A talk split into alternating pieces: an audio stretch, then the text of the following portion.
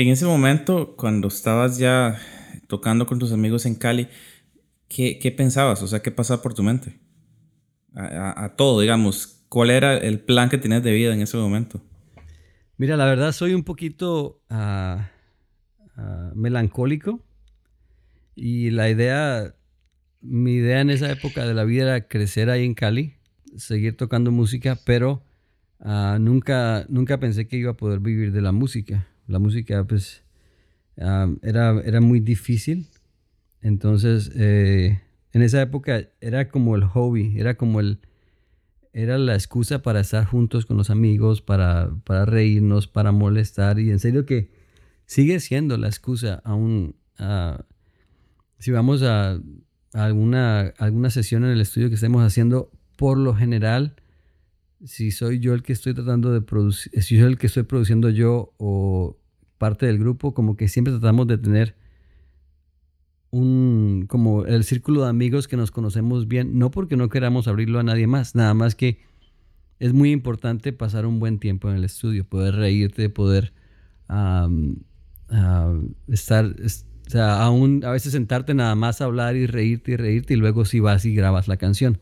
Entonces como que ese siempre ha sido mi, mi mentalidad de la música, de poder como que reunirnos alrededor de una pieza musical, de una canción y que de ahí de esa relación de amigos y la risa y de los chistes y todo lo que estamos pasando un buen tiempo, que de ahí salga algo que inspire, nos inspire a nosotros mismos y después inspira a otra gente. Entonces, esa era mi idea en esa época, de crecer ahí en Cali, de seguir tocando y de poder, la verdad, pensaba en viajar muy poco, no, nunca, nunca fui de, de que, ah, quiero ir por todo el mundo, la verdad me, era más de, más ermitaño un poco más melancólico de, aquí me quiero quedar, una casita aquí en el garaje y como que replicarle, eh, ah, ¿cómo se dice?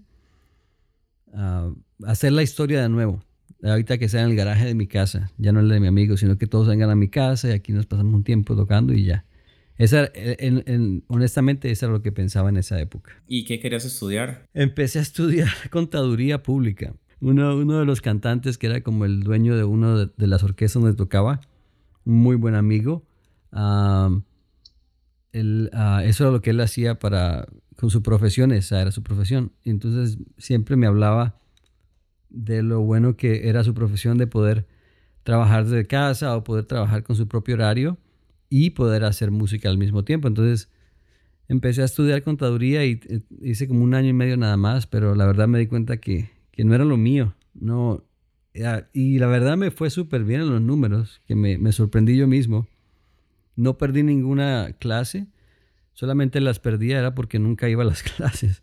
Eh, entonces ya como que dije, no, esto no es para mí, porque siempre andaba era ensayando o, tocando en algún lugar, entonces ya no, no iba a la, a la universidad, pero, pero sí, empecé a estudiar contaduría pública. ¿Y cómo fue ese cambio de mentalidad? O sea, ¿qué, qué tuvo que pasar eh, para que ya no viera la música como algo tan de, tan de estar en el garaje con tus amigos a verlo como ya algo un poquito más podría vivir de esto. Pues eso no pasó hasta después de mucho tiempo y todo empezó a...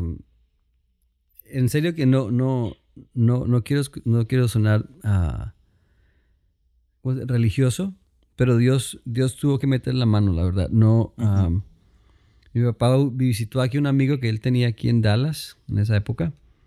Y él le dijo, ah, tengo un amigo que es el director de una escuela bíblica, ¿quieres ir a conocerlo? digo, ah, vamos.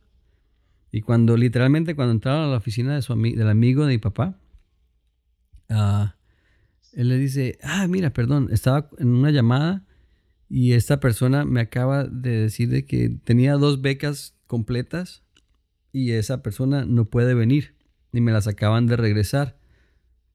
¿Te gustaría tener, te gustaría, ah, tienes alguien a quien darle las dos becas ah, completas? Y mi papá dice, sí, claro, sí tengo alguien ahí en, en, mi iglesia, mi hijo y otra persona en la iglesia. Ah, bueno. Y honestamente cuando mi papá regresó y me dijo eso, yo le dije, no, yo no me, yo no me quiero ir. O sea, yo no, yo no, yo aquí estoy muy bien, no, no quiero cambiar nada de mi vida, estoy bien. y me pidieron varias veces que fuera a la embajada. Fui a la embajada y me negaron la visa la primera vez. Yo le dije, yo, yo no me voy a ir de aquí, yo aquí estoy bien. Luego el amigo de mi papá me llamó, un señor, y me dijo, mira, perdón que te llame, pero nada más quiero, quiero que sepas que yo creo que deberías volver a tomar, ir a sacar la visa otra vez. Le digo, yo señor, ya no, ya no más, sino, por, nada más hazlo por un favor para mí. Y yo, ok, nada más para usted. Y esa vez no llevé nada de papeles, mano. Me fui así como que me van a decir que no, nada más vengo a cumplir ya para que como que, como que me dejen en paz, ¿no? Ya que no me sigan molestando. Aquí no me voy a ir.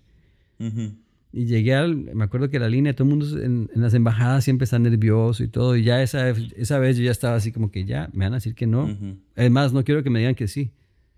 Y cuando llegué allí, a la línea, me tocó, ¿qué va a hacer? Ah, estudiar. ¿Qué va a estudiar? No sé, algo de teología ahí en Dallas. Ah, bueno, un momentito. Y se fue y regresó y dice, ok, ah, en 10 en días te llega el pasaporte a tu casa y ya te puedes ir en 15 días para estudiar porque ya el, semestre empieza en un mes. yo, ¿qué? Siguiente. Y yo, no, espérame, ¿qué? El pasaporte llega a tu casa. Y fue tan chistoso porque aún ni me alcancé a despedir de muchos de mis amigos porque ah, pues fue literalmente todo pasó en 10, 15 días. Y ya en 10, 15 días yo estaba aquí en Dallas. Y ahí fue cuando Dios ah, usó el Instituto Cristo para las Naciones para cambiar mi mentalidad acerca de la iglesia. Yo siempre vi la iglesia, no siempre, pero hubo una época de mi vida donde estaba viendo la iglesia como, como, como el negocio de la familia. Como que te haces tan, creces ahí, estás todo el tiempo ahí, como que ya te haces tan familiar con eso que ya lo ves como un negocio o una empresa.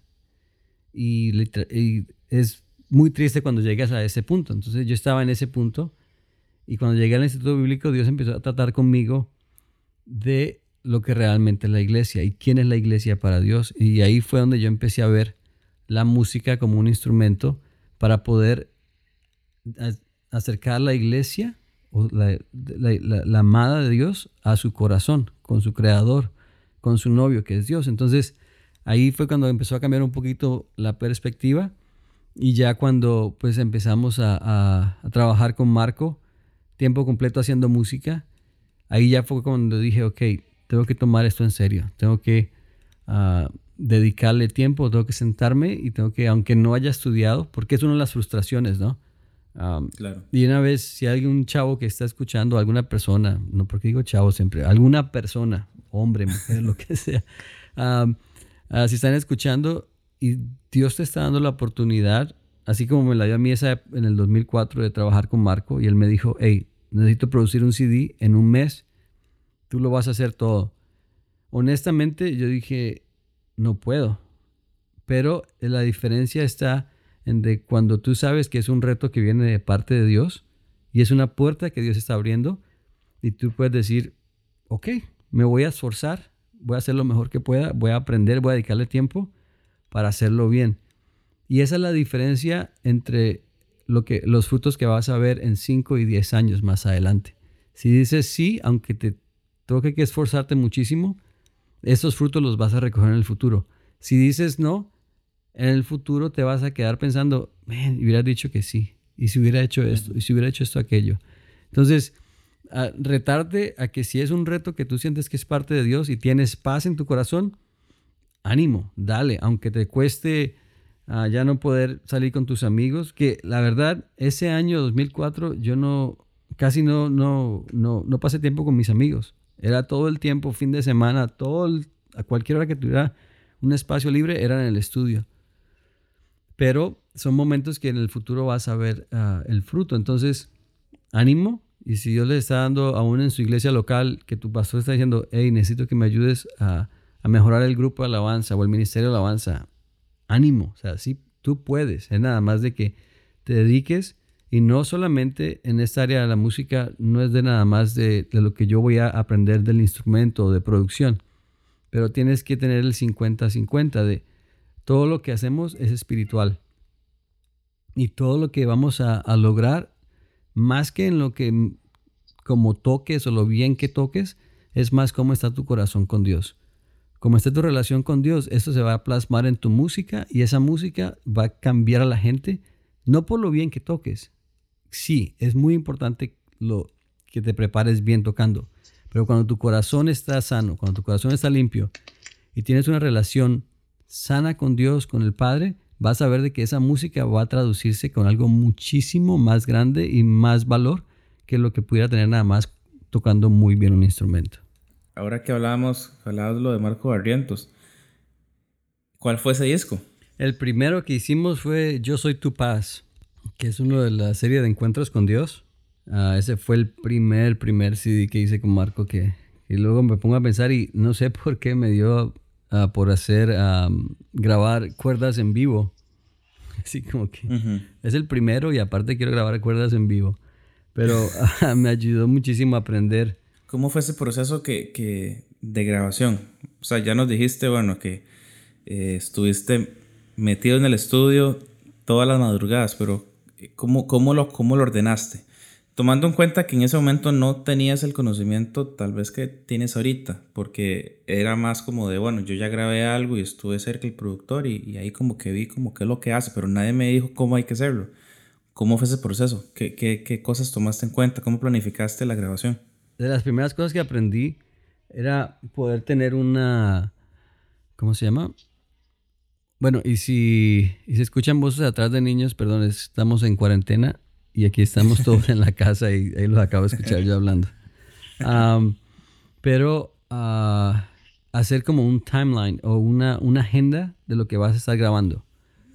Entonces, por ejemplo, haces en una, en una agenda ah, cuántas canciones son, puede que no tengas los nombres todavía de las canciones, pero tienes 10 canciones, por decir, ok. Y empiezas en, eh, como horizontalmente, poner el nombre de las canciones y luego vertical a la izquierda, puede ser un Excel o lo que sea. El, el por ejemplo, empiezas batería, programación, todo lo que vaya a ser así. Y antes de eso pones ah, demo, letra, y así vas como que, uh, ¿cómo le dicen ustedes? Palomeando Ah, cuando pones un, una marquita de que ya lo hiciste, ¿cómo eh, un check. Un check, un checkpoint. Ah, ojalá que no haya. Si esa palabra estuvo mal, me perdonan. no, no, no, no. Entonces, esa es de las primeras cosas que necesitamos ah, hacer y te va a ayudar muchísimo a estar en orden, a ir en orden. Y después de eso, lo que hice era, en esa época estaba usando Digital Performer, que fue el primer software que tuve. Y un motif, me acuerdo tanto que era el, 6, el, grisecito, el nuevo.